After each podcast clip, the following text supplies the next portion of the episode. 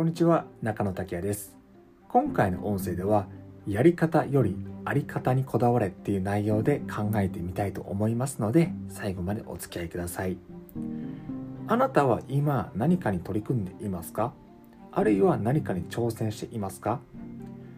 僕自身ですねこれを収録しているのは12月なんですけども、え、起業してから7年 ,7 年以上経過しているんですけどもやはりその過程においてつくづく感じさせられることがあります。それは、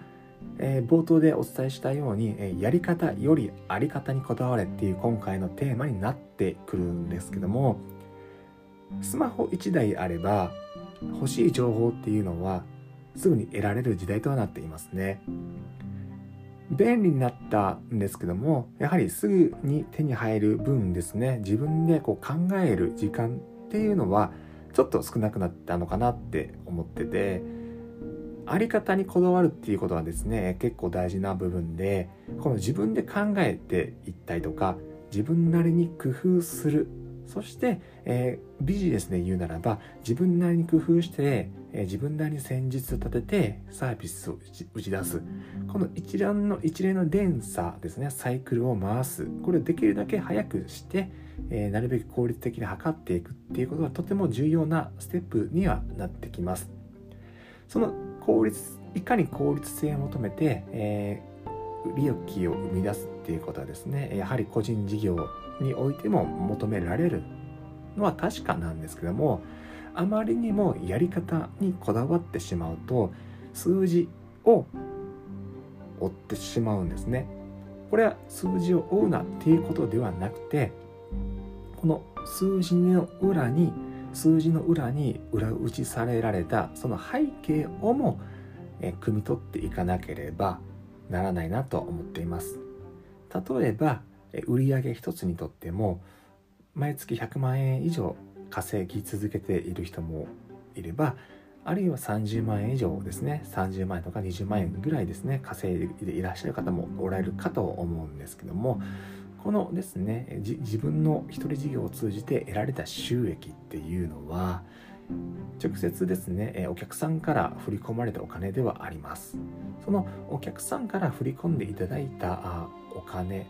はどうして自分のところに、えー、入金されたのかっていうことをですねちゃんとこう感じ取っていくっていうのはとっても重要なことなんですね。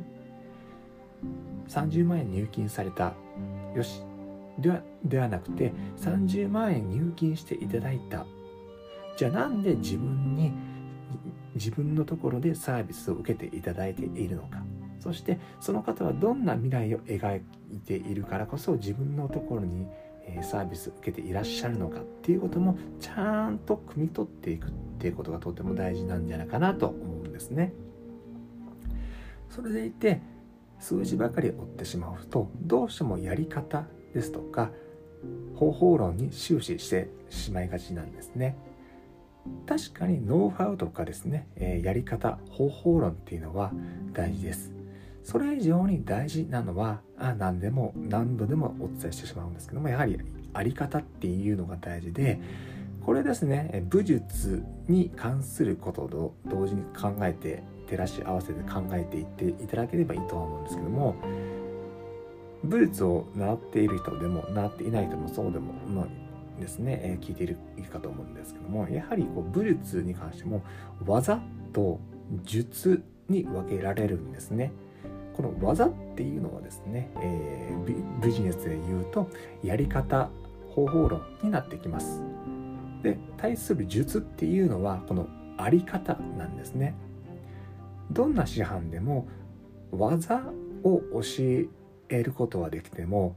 術っていうのはなかなか教えることは難しいんですね。弟子お弟子さんを取っていらっしゃる方お弟子さんを取っていらっしゃる師範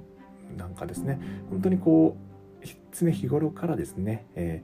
ー、例えば付き人みたいな感じでその師範の考えていることとか感じていることあるいは仕草などからその術を学び取れるようなシステムがシステムと言ってもいいかわからないですけどないんですけどもお弟子さん制度っていうことがあるんですね。つまりそのやり方を学ぶのよりもその考え方ですとか感性あるいは思考パターン行動パターンそれらに根付いている潜在意識領域に関することをちゃんとこうアップデートしていく。技もあり方もそうなんですけどもやはりこれらを自分の思考パターンをなんでこういうふうな現実を作っていいのかっていうことを紐解いていきながらやはり思考パターン感じ方とか行動パターンも全てアップデートさせていく。これらは全てあり方ですとか術にな術をアップデートさせていく。変化させていくことで、えー、やり方とかですね方法論もこれらも同時に、えー、底上げしていくんじゃないかなと思います。例えば昔ですね学生時代に国語の成績が上がった人は他の教科にも、点数が上がった経験はないでしょうか。僕はあるんですけども国語っていうのはやはり、えー、日本語でもちろんですね 日本語ですから他の教科をちゃんと問題意図を汲み取ること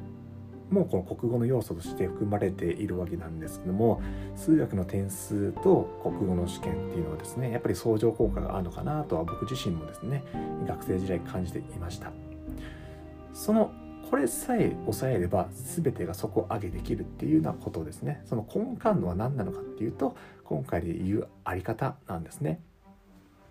いくら方法論を学んでもいくら知識をですね身につけたとしてもこの考え方の根本ですねその自分の在り方ですとか術の部分も底上げさせていくことで自由自在にですね調理できる材料を手に入れることであらゆる技ですねやり方が自分なりにできるようになるっていうことをですね今後やり方よりあり方を重視するっていうことで考えていっていただければですねよりあなたの可能性が広がっていくんじゃないかなと思います今回の音声ではやり方よりあり方というテーマでお伝えしていきましたもし何かですね感じるところがあれば、えー、メッセージいただければ幸いですそれでは最後までお聴きくださりありがとうございました。それでは。